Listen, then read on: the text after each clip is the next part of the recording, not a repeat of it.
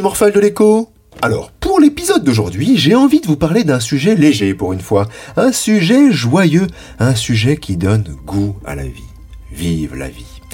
Donc je vais vous parler de zombies, voilà, à travers un film de Mark Foster, sorti en 2013 et qui s'intitule World War Z.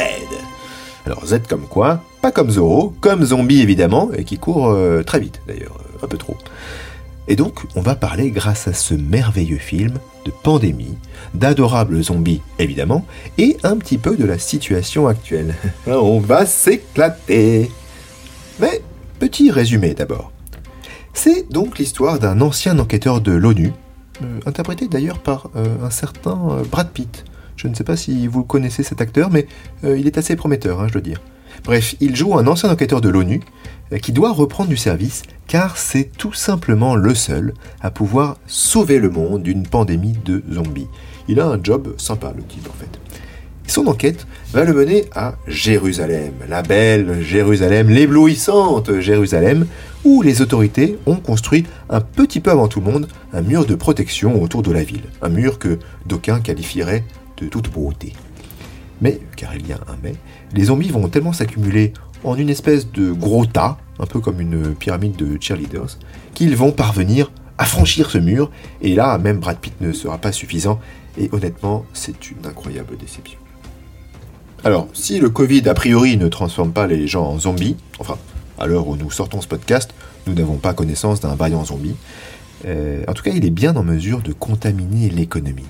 Et donc aujourd'hui, on va vous parler des entreprises zombies. Euh, euh, euh, non, c'est pas du tout une vanne. Je vous jure que c'est un vrai terme économique en fait. Une entreprise zombie, qu'est-ce que c'est? Eh ben, c'est une entreprise qui continue de vivre alors qu'elle aurait dû mourir. Plus précisément, ce sont des entreprises qui ont au moins 10 ans d'âge, finalement comme un bon vin, et dont les performances ne permettent pas de rembourser les intérêts de leur emprunt, et qui doivent donc continuer à emprunter. Résultat, bah, ça continue de faire grimper leurs dettes, ou leur permet de bénéficier d'aides publiques.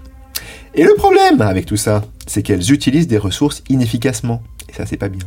Et qu'elles peuvent donc entraîner des entreprises viables dans leur chute en n'étant pas en mesure, par exemple, de payer leurs fournisseurs. Exactement comme le ferait un zombie finalement. Hein. Voilà, si vous prenez, euh, si vous prenez un bon zombie qui se respecte dans la rue, par exemple, et eh ben s'il vous mord, et eh ben vous devenez zombie. Et ben voilà. Et eh ben c'est comme ça. Tant pis pour vous. Hein, fallait faire attention. Enfin, selon la théorie de Brad Pitt, si vous vous êtes inoculé Ebola auparavant, alors là, c'est bon, euh, il, vous, vous touche même pas. C'est une bête sensible, finalement, un petit zombie. Bon, plus sérieusement, la disparition d'une entreprise, c'est un phénomène qui peut être naturel, euh, si l'on suit la théorie de la destruction créatrice de Schumpeter. Bon, destruction créatrice, ça fait un peu peur. Hein. En fait, derrière ce nom obscur, ça veut juste dire que les entreprises qui ne seraient pas assez innovantes sont amenées à disparaître et à être remplacées par des entreprises plus novatrices dans un processus continu qui permet donc une meilleure allocation des ressources au profit des entreprises les plus performantes. Sauf que la Covid, ça, vous parle un, petit peu, euh, la Covid? Bah ouais, cette coquine, elle est venue mettre un sacré bazar là-dedans. Parce que pour soutenir les efforts financiers des États, bah, les banques centrales maintiennent des taux très bas, ayant comme conséquence la possibilité d'emprunter, même lorsque la situation financière de l'entreprise n'est pas bonne. Et figurez-vous qu'en 2020, eh ben, les faillites d'entreprise ont chuté de 30% par rapport à 2019. Et eh ouais. Et cette chute, elle est aussi due à la mise en place de dispositifs comme le chômage partiel, les prêts garantis par l'État ou le report de paiement des impôts. Sans ces aides, ce sont potentiellement des milliers d'entreprises et donc des milliers d'emplois qui auraient pu disparaître. Elles sont donc fondamentales, ces aides. Elles sont vraiment fondamentales. Mais le truc, c'est que ces aides permettent également à des entreprises zombies déjà existantes de profiter de cette situation économique pour continuer à survivre. Eh ouais, les zombies rôdaient déjà avant la Covid, et ce ne sera qu'après la crise sanitaire qu'on pourra se rendre compte du nombre d'entreprises viables qu'ils ont contaminées. Finalement, les aides de l'État, c'est un peu, euh, si vous voulez, comme euh, dans le film Le mur qui entoure Jérusalem, quoi. Hein. Euh, il permet de protéger la ville pendant un moment, mais pas éternellement. Quand, il y a trop de zombies, il y a trop de zombies. Le mur ne peut plus les supporter, et c'est l'invasion. Ce sera donc la grande question à la sortie de la crise du Covid. Parce que l'État devrait réduire ses dépenses et accorder moins d'aide, ce qui devrait mener à la liquidation d'un certain nombre d'entreprises zombies qui auraient peut-être déjà dû fermer. Mais le risque, sera aussi de provoquer la faillite d'entreprises qui étaient viables avant le déclenchement de la crise. Euh, mais l'État devra tout de même poursuivre sa politique budgétaire expansive pour permettre à la croissance de rebondir.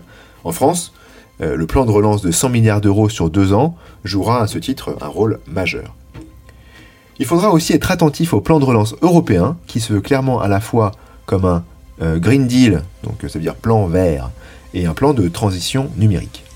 Ainsi, certaines entreprises disparaîtront, mais d'autres émergeront, plus respectueux de l'environnement et plus efficaces. Il y a donc bien un retour de la vie, comme celui de Brad, auprès de sa famille. Comme c'est beau, comme c'est attendrissant. Allez, je vous dis à bientôt. La suite dans le prochain épisode de The Working Dead.